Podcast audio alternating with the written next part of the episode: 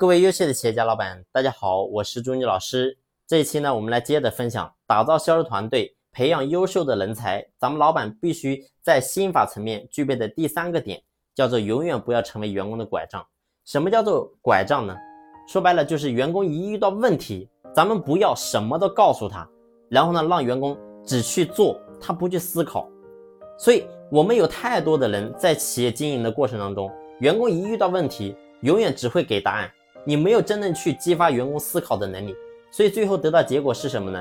就是当咱们企业越做越大的时候，你突然会发现，咱们老板会变得越来越忙，而你会发现，当我们在忙的时候，我们身边却没有一个能够真正值得交付的人，真正一个能够独当一面的员工，你会发现你找不到，而为什么你会找不到这个人呢？核心根本，因为他只是手跟脚，他没有脑，而脑是什么？脑就是你必须要能够去让他能够独立去思考。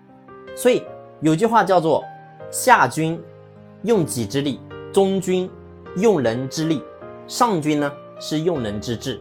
而这个智是什么？就是让他能够独立去思考，让他能够独立的去想问题、解决问题，这是核心。所以我说，我们你会发现。然后都有家庭，都有小孩。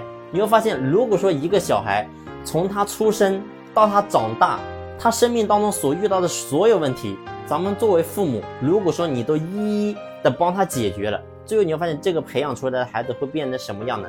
这个孩子会变得特别没有主见，而且呢，他承担不了任何的风险跟抗压能力，他都没有。而为什么会这样子呢？